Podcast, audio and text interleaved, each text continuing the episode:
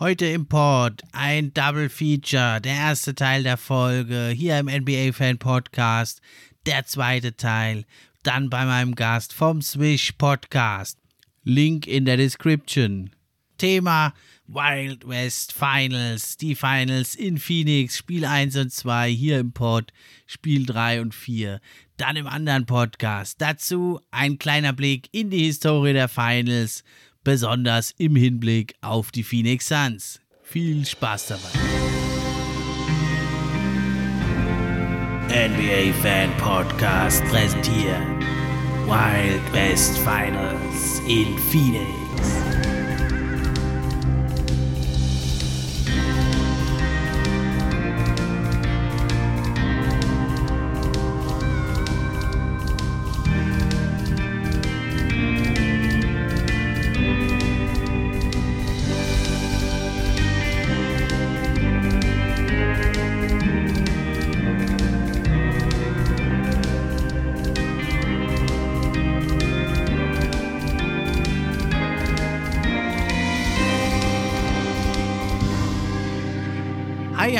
Und herzlich willkommen zu dieser Special-Episode vom NBA Fan Podcast.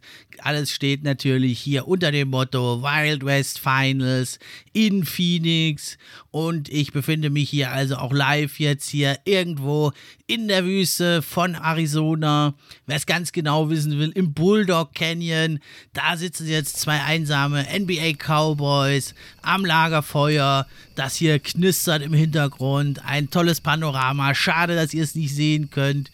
Kochen uns hier Kaffee und Bohnen über dem Feuer. Kojoten heulen im Hintergrund. Und ganz, ganz weit hinter uns sieht man die Lichter der Großstadt Phoenix, wo also die Finals seit langer Zeit endlich mal wieder angekommen sind. Und die eine Gestalt hier neben mir. Wer kann das denn sein? Stell dich doch mal vor. Servus, ich bin Julius vom Swish Podcast. Die einen oder anderen müssten mich vielleicht schon noch kennen. Wir haben ja schon ein paar Folgen miteinander aufgenommen und jetzt heute mal in einer neuen Kulisse hier in Arizona. Also Wahnsinn. Wo hast du mich denn hier eingeladen? Ja, alles für die Wild West Finals. Also der Julius, ihr kennt ihn wahrscheinlich schon. Zum dritten Mal ist er hier schon am Start, hat sich in den Sattel geschwungen und sitzt jetzt hier mit mir außerhalb von Phoenix und will mal einen Blick auf die Finals werfen. Die andere Person bin natürlich ich, euer Steffen vom NBA Fan Podcast. Ja, und wir sitzen also hier ganz gemütlich am knisternden Feuer, gucken runter nach Phoenix, die Großstadt der Trubel. Und da sind ja jetzt die besten Shooter der NBA am Start, spielen seit langer, langer Zeit mal wieder die Finals aus.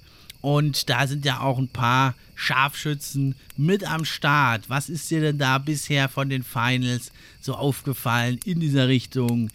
Naja, also ich sag mal so, an Firepower mangelt es bei den Suns auf jeden Fall nicht.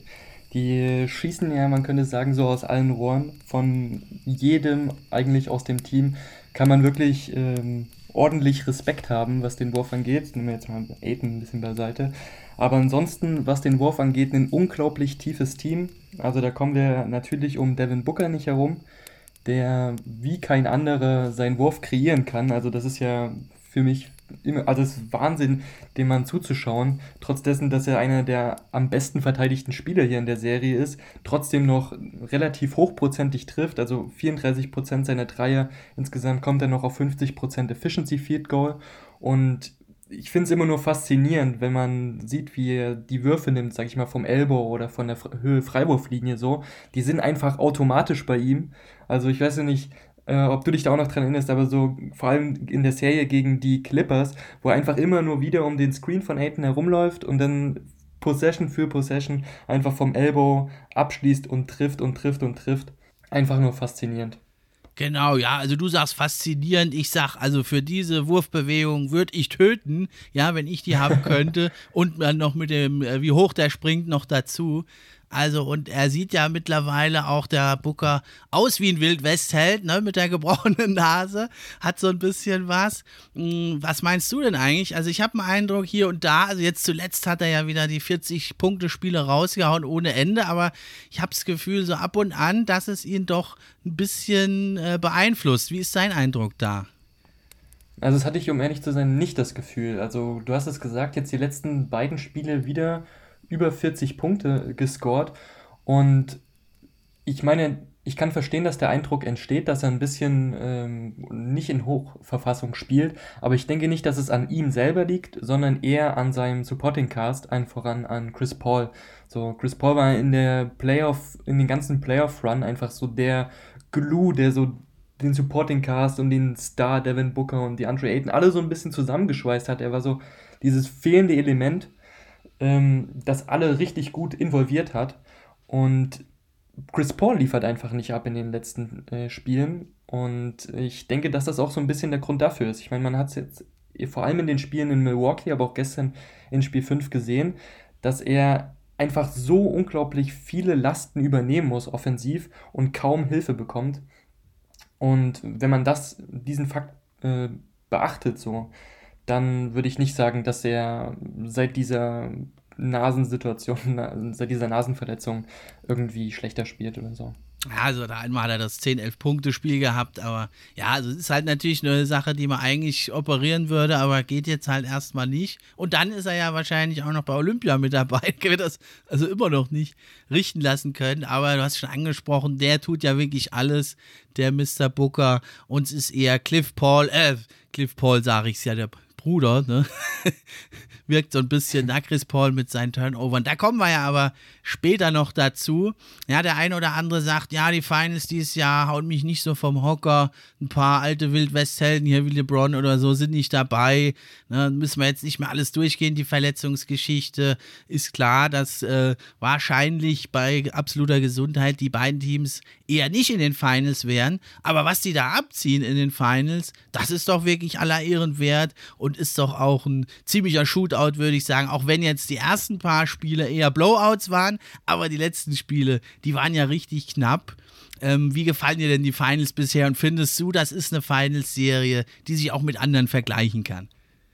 Also ich kann überhaupt nicht nachvollziehen, wenn jemand sagt, dass einem die Playoffs in diesem Jahr oder die Finals in diesem Jahr nicht gefallen. Also vor allem diese Serie jetzt hier zwischen den Phoenix Suns und den Milwaukee Bucks gefällt mir so unglaublich gut und auch die restlichen Playoffs waren schon der Hammer, um das auch nochmal kurz zu sagen.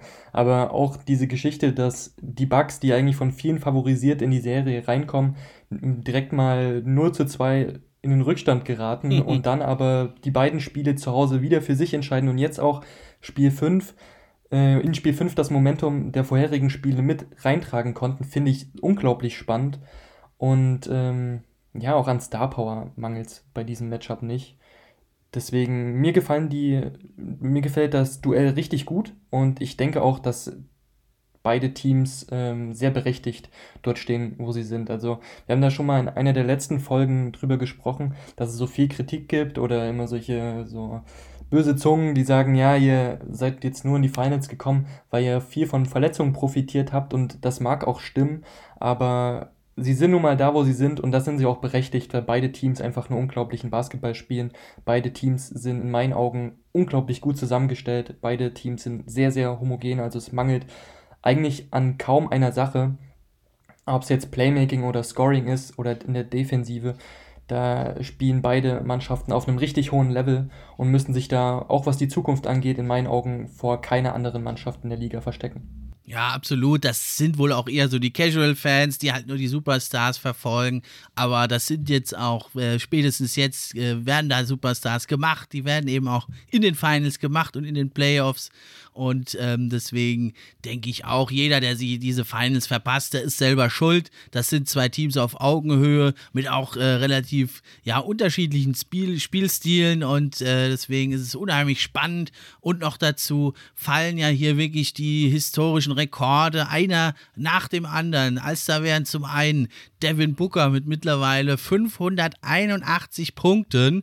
Das sind die meisten in einem ersten Playoff-Run. Der bisherige äh, Spitzenreiter war Rick Barry aus dem Jahr 1967 mit nur 521 Punkten.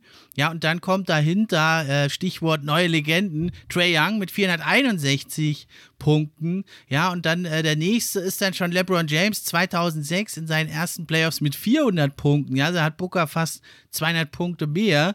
Das ist also schon ein ganz schöner Hammer. Und noch dazu, die, die meisten 40-Punkte-Spiele in einem ersten Playoff-Run ist auch Rick Barry eben führend mit fünf Stück. Aber dann ist jetzt schon Booker mit vier Stück hinten dran. Der hat also schon ein 40-Punkte-Spiel äh, mehr in seinem ersten Playoff-Run als Will Chamberlain. Ich glaube, das ist keine schlechte Gesellschaft für einen Devin Booker zum ersten Mal in Playoffs, oder? Ja, definitiv nicht. Und diesen Stand hat er sich auch ganz sicher verdient. Also das, was er abliefert, ist einfach nur einmalig. Er beweist, dass er absolut die Mamba-Mentality hat. Und ich denke, da ist more to come.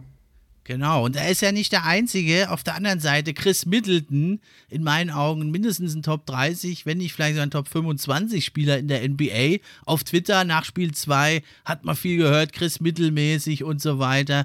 Die hat er also wieder und wieder Lügen gestraft. Das sind wohl auch Leute, die Playoffs nicht gesehen haben, denn der hat auch ein paar Rekorde. Er hat nämlich die Most Game Tying or Go Ahead Field Goals im vierten Quarter. Also die Spielpunkte, die das Spiel ausgleichen oder eben einen Führungswechsel herbeiführen im vierten Quarter. Und das jetzt nicht irgendwie in ein paar Jahren, sondern in den letzten 25 Playoff-Saisons.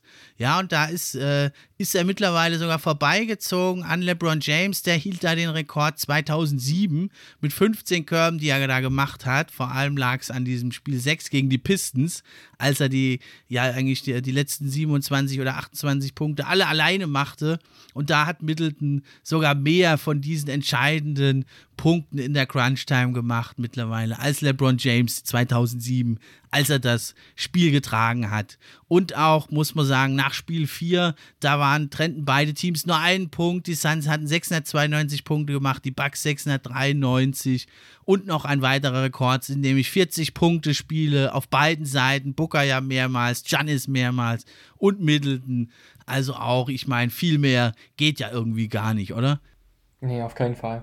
Und auch nur noch mal auf den Punkt mit Chris Middleton zurückzukommen das ist, spricht wirklich Bände, so solche Statistiken und das merkt man auch in, in den Spielen. Also mir ist es gerade auch in den letzten beiden aufgefallen, jetzt in Spiel 4 und 5, dass Chris Middleton so ein wesentlicher Faktor war für die Milwaukee Bucks, beide Spiele für sich zu entscheiden. Also du hast schon gesagt, das waren in beiden Fällen sehr, sehr knappe Spiele, die so oder so hätten ausgehen können, aber diese Clutch-Buckets, die Middleton da in beiden Spielen geliefert hat, waren einfach nur unglaublich.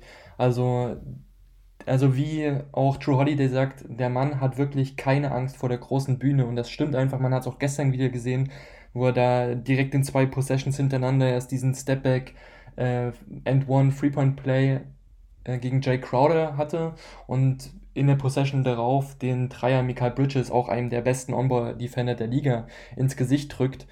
Und ja, wenn seine Körbe nicht gewesen, ich denke, dann hätte das gestern auch ganz anders ausgehen können. Ja, allerdings. Ne? Jetzt äh, sitzen wir ja hier im, im Bulldog Canyon in Arizona. Ich, äh, ich lege nochmal gerade einen Holzscheit hier aufs Feuer und da frage ich mich, wann waren denn eigentlich die letzten Finals unten da in Phoenix? Ist da schon eine ganz schöne Ecke her. Bulls gegen Suns. 1993 war es damals. Und da war natürlich, ja, manche nennen ihn den größten Gunfighter aller Zeiten, um hier im Western-Jargon zu bleiben. Michael Jordan war mit dabei. Und auf der anderen Seite dieser, ja, gefürchtete Desperado, Sir Charles. Hast du da noch Erinnerungen an diese Finals? Oder äh, was weißt du so darüber? Also Erinnerungen habe ich jetzt nicht. also ich habe da noch nicht gelebt, aber natürlich äh, weiß ich äh, ein bisschen was darüber. So. War vor deiner Zeit, eine, bin jung.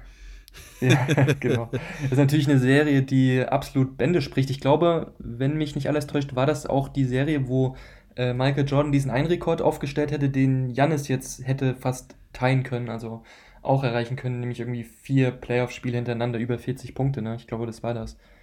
Das war das und ähm, da, da war noch was. Also das war wirklich so von der Single-Person-Performance wahrscheinlich die besten Finals sogar von Jordan. Ich kann dir mal, habe ich rausgesucht, muss weiß ich natürlich auch nicht mehr. Ähm, da hatte er im Schnitt Michael Jordan in diesen Finals 41 Punkte im Schnitt, 8,5 Rebounds, 6,3 Assists, 1,7 Steals, und das bei 50,8 Prozent Shooting aus dem Feld. Und du weißt ja, wie knüppelhart früher die Defense war. Und da wussten natürlich auch die Phoenix Suns, wer der Gegner ist. Und also das ist absolute Dominanz und da hat ja also später auch Sir Charles, ja, der ja nach außen hin immer die coole Socke ist, hat zugegeben, er wusste eigentlich, Michael Jordan ist der beste Spieler und er, er glaubte eigentlich kaum da eine Chance zu haben in diesen Finals, was ihn aber nicht abgehalten hat, natürlich megamäßig dagegen zu halten, denn die Suns hatten in der Saison 62 Siege, sie hatten den Homecourt Advantage, Charles Barkley war der MVP aber er hat es dann, wie gesagt, einige Jahre später in einem Bill Simmons Podcast zugegeben. Er, es, er hatte vorher schon ein schlechtes Gefühl und sie wussten eigentlich, wenn Michael Jordan da heiß läuft, äh, wird es ganz, ganz schwer. Und so kam es ja dann im Ende auch. Aber immerhin sechs Spiele haben sie ja geschafft. Und es hat dann auch also von John Paxson da einen ganz berühmten Dreier gebraucht, wirklich trotz dieser Performance von Michael Jordan die Suns zu überwinden, was zeigt, wie stark die da wirklich waren damals. Hm, das stimmt. Aber ich habe gerade gesehen, den Homecourt Advantage hatten sie zwar, aber sie haben alle drei Heimspiele abgegeben. genau, verrückt, ja. Es ist ein paar Mal schon passiert in den Finals. Ne? Also es war ja zu der Zeit, ähm, war es ja also so, bis 1985 oder 86, glaube ich, waren ja die Finals in dem Format, wie sie heute sind. Also zwei Heimspiele, zwei Auswärtsspiele und dann ein Heimspiel, ein Auswärts, ein Heimwärtsspiel. Und dann hat man das 1985 geändert eben aus reisetechnischen Gründen vor allem, eben mit diesem Format zwei Heimspiele, dann drei Auswärtsspiele und dann wieder zwei Heimspiele. Aber also es gab es äh, relativ selten, dass diese drei Spiele da am Stück gewonnen wurden und dann also auch noch auswärts. Das ist also schon beeindruckend. Ja, auf jeden Fall auch keine blöde Regelung, was jetzt auch so äh, Klimaschutz angeht. Eigentlich ist es auch immer so ein Ding, ne? Sie da nach Spiel 4 wirklich jedes Mal wieder hin und her reisen, ist auch echt verrückt eigentlich. Wenn man auch überlegt, was die für eine Entourage da mit sich ziehen. Das ist klar, aber dann ist natürlich die ganze NBA sowieso also ein Klimakiller, ne? Aber man hat ja immerhin ein bisschen jetzt versucht, da mit den Back-to-Back-Spielen, da Clippers, Lakers und so, wenigstens ein bisschen da was zu machen. Ne? Und ob das jetzt dann halt das eine Spiel dann wirklich so viel ausmacht, da müsste man dann, glaube ich, eher in anderer Hinsicht sich was überlegen, ne? Sprit zu sparen oder so. Ja, aber also auch ein paar, äh, auch legendäre Shooter sind ja hier auf dem, äh, auf dem Cover von NBA 2K22. Also jetzt nicht auf der Hauptversion, da ist ja Luka Doncic drauf, aber es gibt auch so eine, ja, 75 Jahre Geburtstagsedition. Da kann man ja auch auf beiden Konsolen dann spielen damit. Und da sind ja also auch drei Scoring-Legenden drauf. Das ist so das Motto des Covers. Und da ist ja Kareem, Dirk und KD sind da drauf. Was sagst du zu dem Cover? Hat es dir gefallen? Ja, mega gut. Also finde ich auch mal irgendwie was Neues. Hat mir richtig gut gefallen, dass sie überhaupt sowas ausprobiert haben. Ähm, dass dann auch gleich drei solche Legenden auf so ein Cover gepackt werden. Also ich zähle jetzt ähm, Durant definitiv gleich mal dazu, dass er in diese Reihen äh, reingehört. Und es sieht auch optisch richtig gut aus in meinen Augen.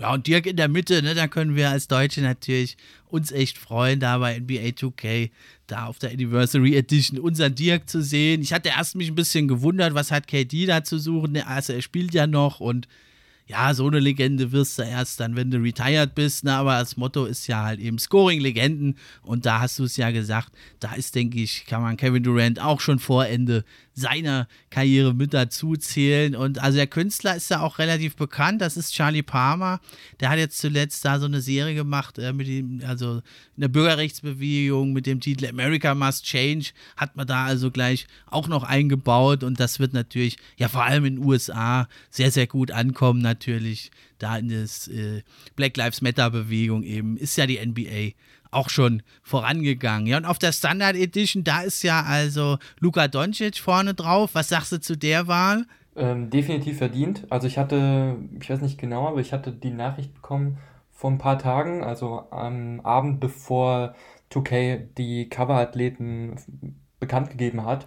Und da dachte ich mir schon so, also wenn es jetzt nicht Luca wird, also dann verstehe ich echt die Welt nicht mehr.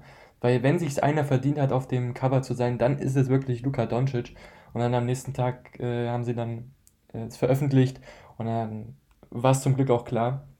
Ich habe ja auch gesehen, dass äh, 2K, das haben die auch schon mal in Deutschland gemacht, 2016 mit Dennis Schröder, äh, für bestimmte Länder so bestimmte genau, Coverathleten ja. haben. So, ne? Das habe ich gesehen, das fand ich, fand ich auch richtig cool. Also ich glaube in Japan, wenn ich das richtig gelesen habe, ist äh, Rui Hachimura von den Wizards auf genau, dem Cover. Ja. Und in Nordamerika kriegst du ja auch noch diese ähm, eine Version mit äh, Candice Parker auf dem Cover, also der ersten Frau jemals ähm, auf einem 2K-Cover. Finde ich auch richtig cool, dass da solche Anpassungen gemacht werden. Und was ich natürlich auch sehr, sehr berechtigt finde, dass, du hast es vorhin angesprochen, Dirk zum ersten Mal ähm, 2K-Cover-Athlet ist. Also, dass er das nicht war, ist ja schon ein bisschen äh, wie einen Raub zu beurteilen. Also ich hatte mal nachgeschaut, ja. damals 2011, 12, nach seiner, nach seiner Championship-Saison, waren ja so ein paar alte Legenden. Also ich glaube Michael Jordan und ich weiß gerade gar nicht mehr, wer noch mit ihm auf dem Cover war. Ich glaube Larry Bird noch. Und da wurde er nicht geehrt, also finde ich es gut, dass er es jetzt so posthum. Ähm, genau, also tot ist er ja noch nicht, aber. Ja, Postkarriere. ja, sie haben also auch da bei 2K ein Video gezeigt, da, wie sie ihm das Cover zeigen. Und also hat sich da, hat er schon gestrahlt. Also ist jetzt, glaube ich, nicht so der Zocker, der Dirk, aber das ist natürlich, er ist ja immer mit den Mitspielern, die werden das ja auch alle zocken wahrscheinlich. Und da weiß hat er schon. Gefühlt, weiß Fall. er schon, was das bedeutet, ne?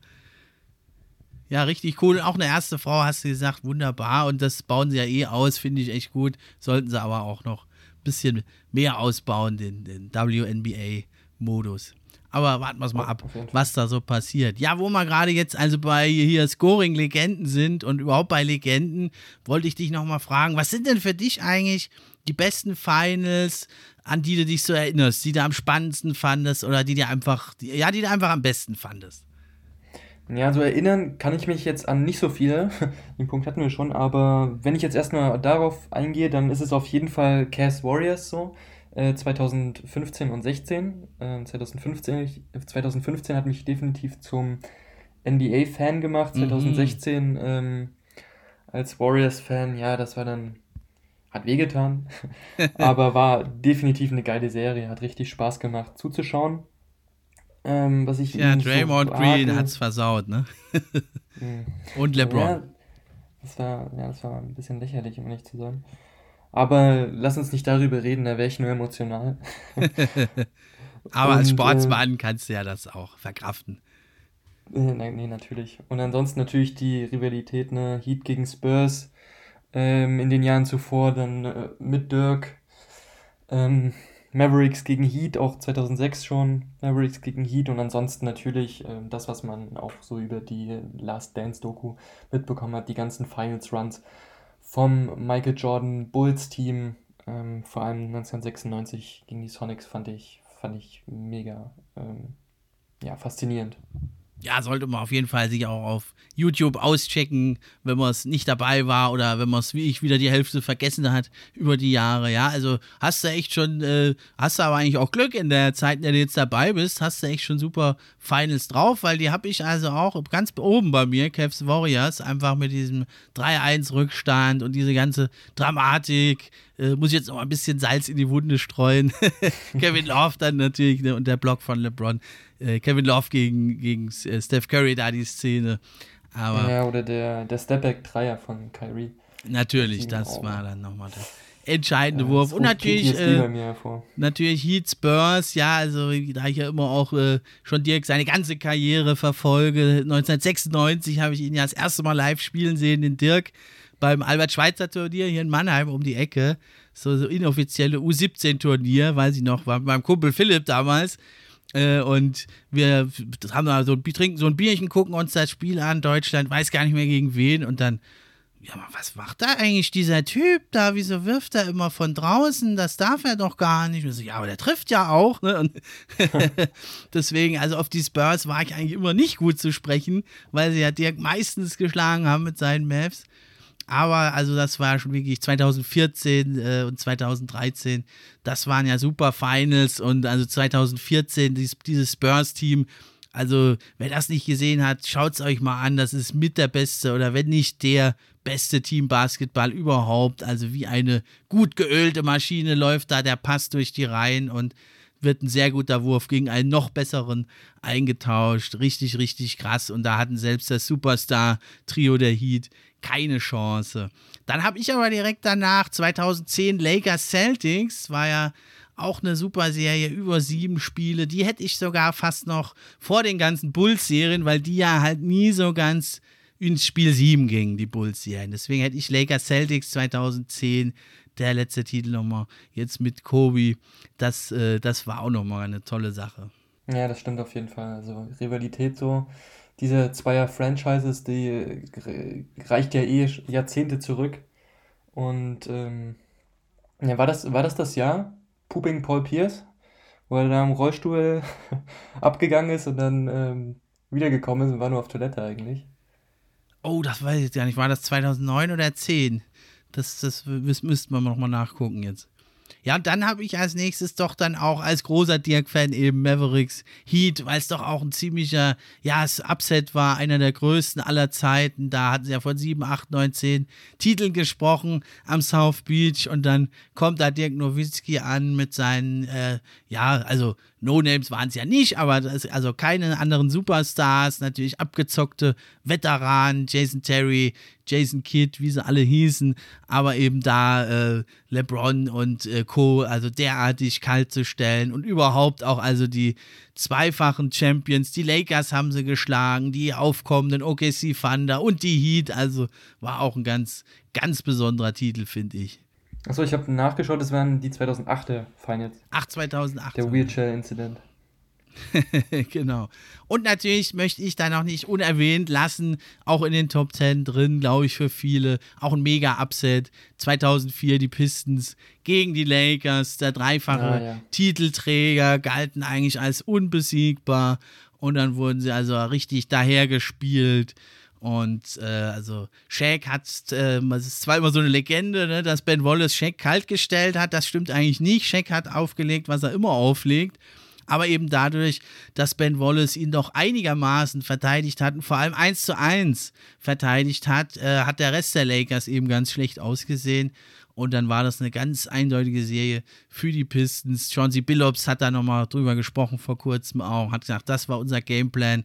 Wir wussten, Ben Wallace ist der Einzige in der Liga, der Shaq einigermaßen 1 zu 1 verteidigen kann. Und dann können wir uns auf den, um den Rest kümmern. Und das haben sie dann auch gemacht. Ja, das stimmt. Da erinnere ich mich auch an die Spiele, ähm, vor allem Chauncey Billups. Also fand ich auch unglaubliche Serie gespielt.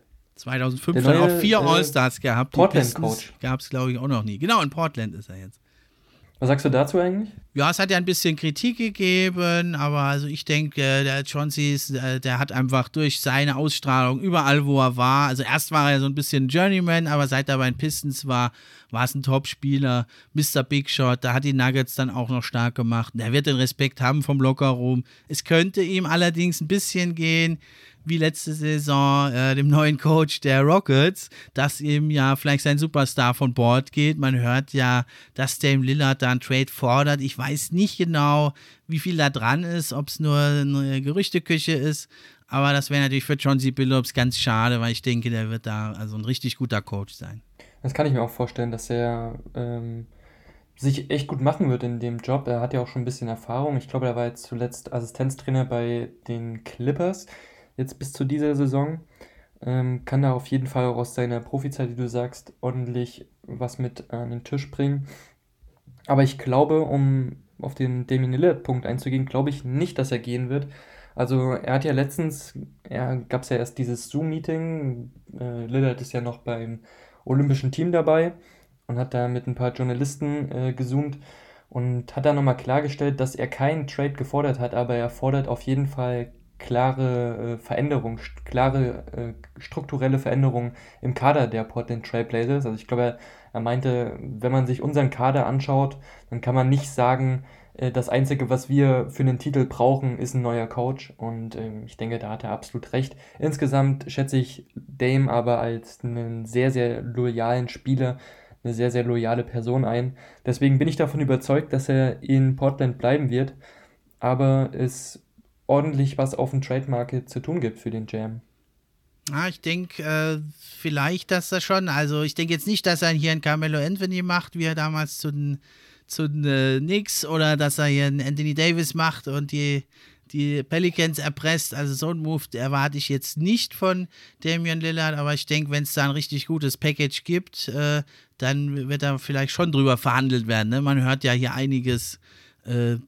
Was da so im Angebot ist oder eben auch da äh, selber eben CJ McCollum äh, gegen Simmons äh, hört man ja viel, wäre eine interessante Sache, da ihnen ja die Defense fehlt. Also ich denke, das wird ein ganz, ganz heißer Sommer, aber ich denke auf jeden Fall wird jetzt nicht Damian Lillard oder einen Harden machen oder so und damit Übergewicht kommen und nicht spielen und einen absoluten Trade fordern. Das wird er auf keinen Fall machen. Aber wenn es ja. da wirklich ein sehr, sehr gutes Package gibt, dann musst du halt auch drüber nachdenken, wenn halt dein Superstar dann nicht abgeneigt ist, dann ist es. Ja, ich, denke, so. ich denke nicht, dass sie nur darüber nachdenken werden. Ich denke, dass die Trailblazers definitiv vor äh, der Entscheidung stehen, alles oder nichts. Also gehen wir jetzt all in für die nächste Saison und bauen uns wirklich noch einen Championship-reifen Kader zusammen, der wirklich mit allen guten Teams der Liga konkurrieren kann. Oder traden wir einen Damian Lillard und einen CJ McCallum weg und beginnen den Rebuild. Ich glaube, dazwischen, also sowas aller diese Saison oder aller letzte Saison, wird es nicht mehr geben. Ja, also ich denke auch. Also diese Saison werden sie es vielleicht noch versuchen, aber wenn es dann halt wieder nur erste Runde ist oder so um den Dreh, ich denke, dann wird, wird man die Reißleine ziehen müssen da in Portland. Aber so für so Schnellschüsse sind sie eigentlich nicht bekannt, da hast du recht. So, jetzt sehe ich aber hier unten in Phoenix, da ist schon langsam Game Time. Ich würde sagen, wir schwingen uns mal aufs Pferd, Howdy Partner, reiten in die Stadt und ziehen uns mal Spiel 1 rein bei den Phoenix Suns. Was hältst du davon? Und da sind wir dabei. Auf geht's.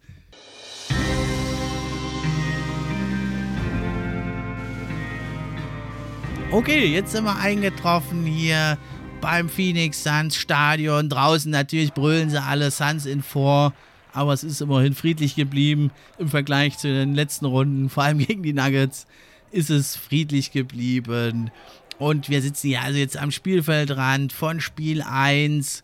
Und was sagst du zum ersten Spiel dieser Finals? Ja, also man muss sagen, die Phoenix Suns haben abgeliefert, so wie man es eigentlich nicht unbedingt gedacht hätte. Also ich habe es ja vorhin schon gesagt, für mich und ich denke auch für viele sonst waren die Bucks die favorisierte Mannschaft, ähm, als die Serie äh, losging.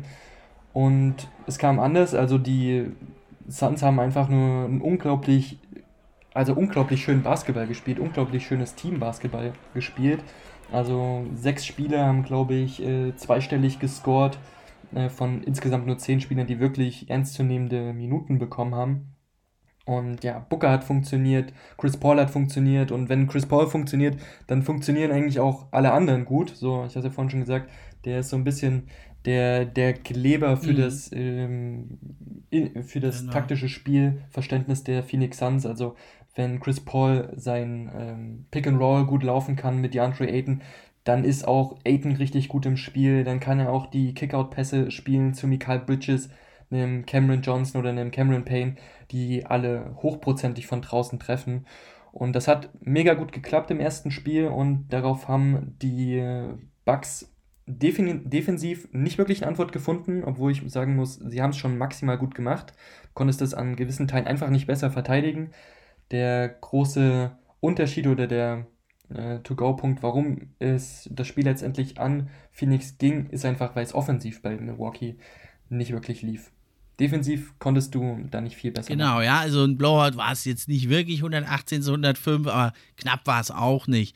Na, so relativ überraschend fand ich, war Janis ja gleich als Starter mit dabei, war aber nicht genug, um da ein Spiel zu klauen, bei weitem nicht. Zu Beginn sah er ziemlich fresh aus, aber dann wurde es doch relativ deutlich, dass er also nicht bei 100% war in dem Spiel, vielleicht bei 80 oder so hat zwar trotzdem 35 Minuten gespielt, aber vor allem so das, die laterale Bewegung war ein bisschen wenig und deswegen konnte er da vor allem die Drives zum Korb von Aiton, der ja in dem Spiel, wie du sagtest, echt gut drauf war, die konnten sie da nicht gut verteidigen. Das war ja auch das Spiel 1, in dem wirklich Aiton also den Brook Lopez, ja, kann man schon sagen, im ersten Spiel, glaube ich, dominiert hat mit 22 Punkten, 19 Rebounds, 8 von 10 aus dem Feld, 6 von 6 Freiwürfen. Und ich habe mir da mal die Rim Frequency angeguckt bei den Suns, wie oft die also zum Korb ziehen in den Spielen. Und in Spiel 1 da waren es noch fast 30 Prozent. In Spiel 2 waren es dann nur noch 20, Spiel 3 21, Spiel 4 18 Prozent. Da sieht man also mit einem fitten Janis, der sich voll bewegen kann, da ziehst du halt nicht mehr so viel zum Korb, weil wenn du an Lopez vielleicht vorbeikommst, dann kommt da plötzlich aus dem Nichts noch ein Janis herangeflogen. Aber hier im ersten Spiel da war das nicht der Fall.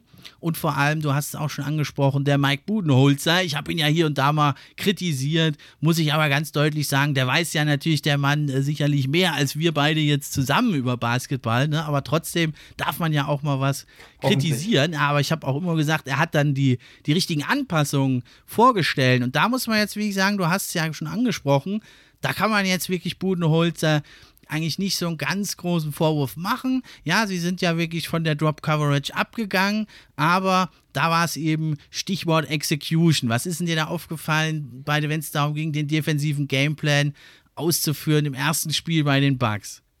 Ja, also was mir ganz stark natürlich aufgefallen ist, ist so diese, dieser Change zwischen äh, Lopez und Bobby Portis von der Bank. Also in den ersten Spielen, die hat Phoenix ganz stark ausgenutzt, die, wie du sagst, diese Drop Coverage von äh, Brook Lopez, dass er es einfach nicht gut verteidigen konnte, wenn nach dem Pick and Roll Chris Paul rumgelaufen ist und dann wusste er nicht, bleibe ich jetzt eher bei DeAndre Ayton oder bei Chris Paul und am Endeffekt stand er da nur so ein bisschen wie so ein genau, Fragezeichen ja. rum, wie so ein Häufchen Elend und konnte da gar nichts anrichten und dann hat er, ich glaube erst zu Spiel 3 war das dann, hat der Lopez weniger Minuten gegeben. Ich weiß gerade gar nicht mehr, wie viel es waren, aber es waren, glaube ich, sogar unter 20 dann. Und dann hat der Bobby Portis teilweise sogar mehr Minuten gegeben als er. Und der ist natürlich ein bisschen kleiner, ein bisschen, bisschen wendiger, ein bisschen schneller und hat das wesentlich besser verteidigt. Vor allem auch mit diesen, äh, mit dem Hustle, den er in das Spiel bringt, der Energie, der, die er den Bugs einfach vermittelt hat, hat er unglaublich einen unglaublich positiven Aspekt zum Spiel der Bugs äh, hinzugebracht. Und das hat ihn hat wirklich sehr, sehr gut funktioniert und das bis jetzt auch. Genau, ja, also das war Stichwort Execution, einfach, ja, nicht alles zu switchen dann, ne? Also nicht von der Drop-Coverage übergehen auf alles zu switchen, sondern halt nur, wenn wirklich ein Drive oder, oder halt ein offener Wurf dann da ist. Ja, und vor allem eben nicht so zu switchen, immer, dass dann Chris Paul und Booker da sozusagen jagen gehen, um mal wieder im Wildwest-Jargon zu bleiben. Das war im ersten Spiel oft zu sehen, dass da Chris Paul regelrecht äh, gelauert hat, da gegen Pat Connaughton zu switchen. Und das kann natürlich Drew Holiday wesentlich besser verteidigen und dass man halt mal über den Screen dann auch rüber sich kämpft und halt, dass nicht der Gegner genau weiß, äh, die switchen eh.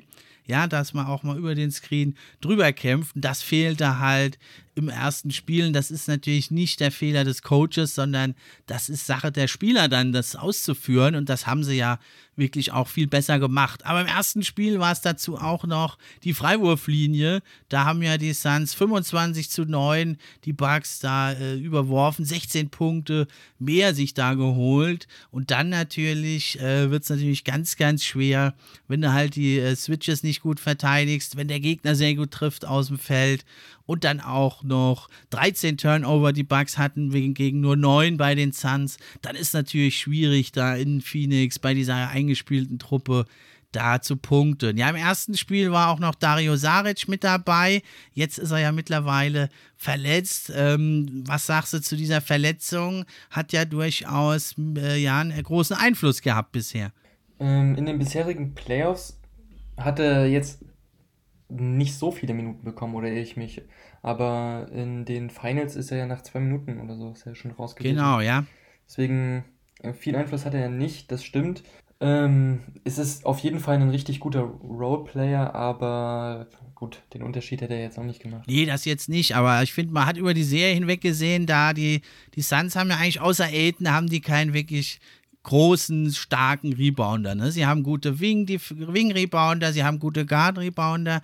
Ja, gut, da kommt noch dazu, dass auch mhm. Frank Kaminski ausgefallen ist. Ne? Genau, ja, aber auch nicht der stärkste Rebounder. Ne? Saric auch nicht, aber äh, da fehlt ihnen einfach, da die äh, Bugs ja eh so groß sind und körperlich ziemlich hart draufgehen, fehlt da den, den Suns eh ein bisschen was. Und da ist dann dieser Ausfall von Saric, auch wenn er nicht die größte Rolle gespielt hat, doch schon entscheidend. Und er hatte vor allem also als Floorspacer mit, mit Aiden hat er sehr gut funktioniert. Und da hatte er in den Playoffs mit Aiden zusammen, hatten sie 14,1 Punkte mehr gemacht pro 100 Possessions von äh, Cleaning the Glass ist das, der, der Wert.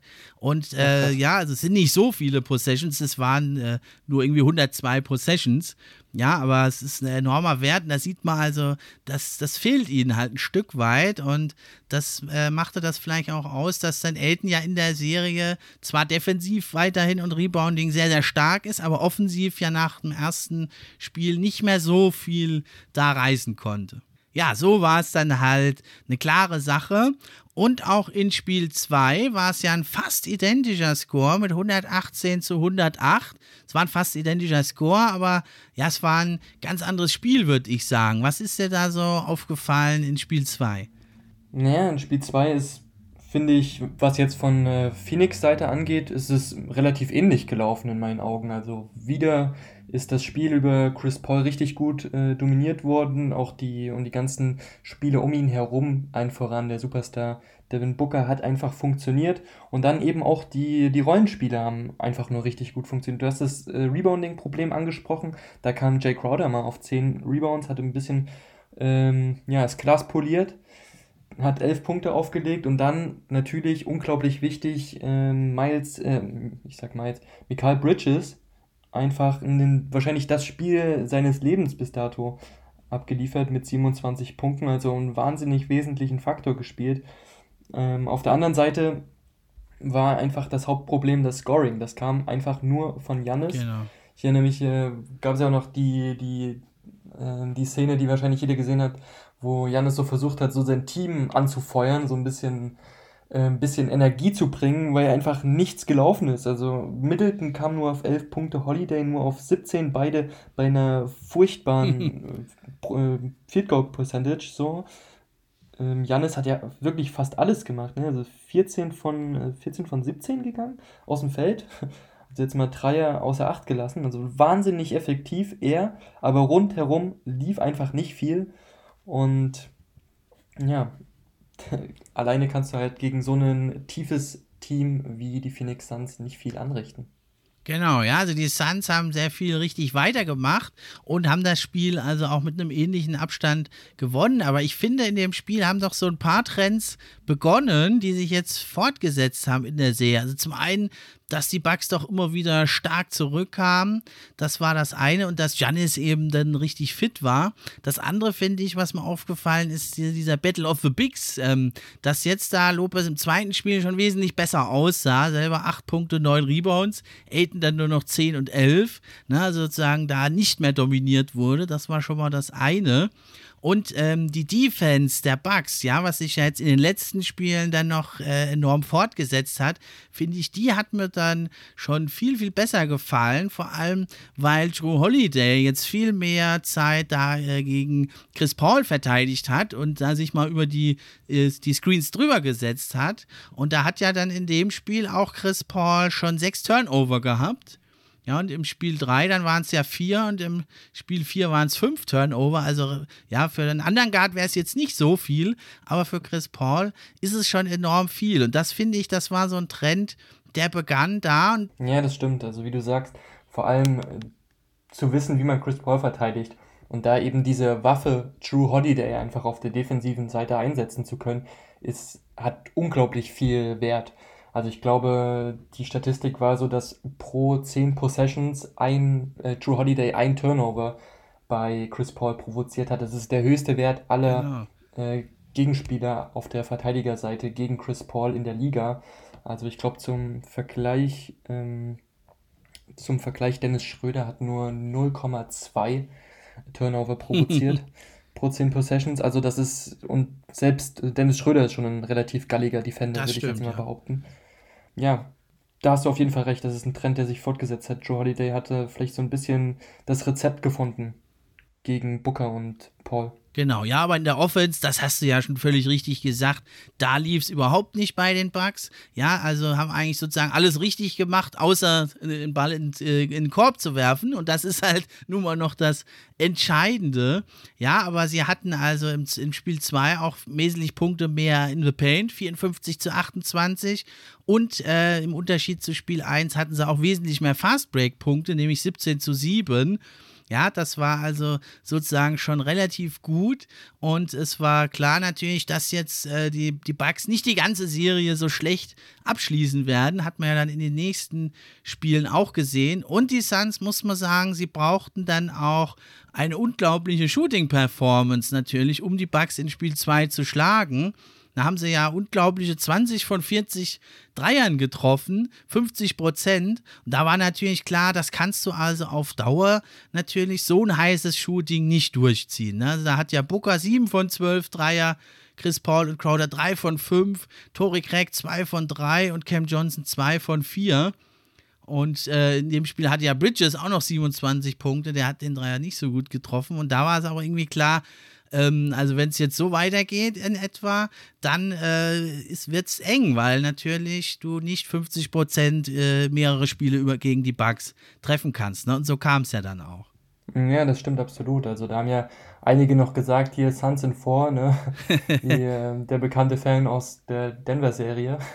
Aber wie du sagst, es hat sich schon irgendwo angedeutet, dass es nicht unbedingt in diese Richtung gehen muss, weil die Bugs, und das ist ja auch statistisch äh, unterlegt, sehr viel bessere Würfe nehmen. Also die, die Qualität der Würfe ist sehr viel besser, viel genau. mehr offene Würfe, äh, viel einfachere Würfe im Vergleich zu den Phoenix Suns. Und wie du ganz richtig sagst, du kannst nicht Spiel für Spiel 50% äh, Dreier äh, auflegen und das bei 20 gemachten. Also das ist eine wirklich eine Wahnsinnsquote.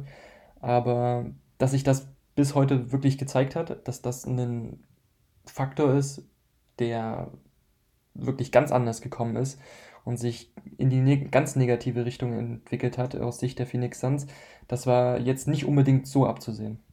Genau, ja, gut auf den Punkt gebracht.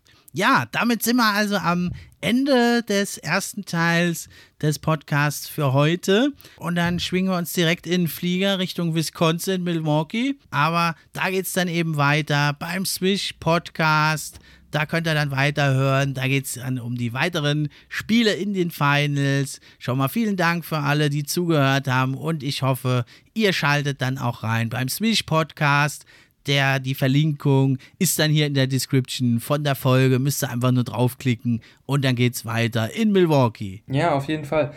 Danke das für den ersten Teil. Hat auf jeden Fall schon mega Spaß gemacht und wie du schon sagst, äh, ich hoffe auch, dass wir uns jetzt gleich im Teil 2 auf unserer Podcast-Seite sehen, Swish Podcast.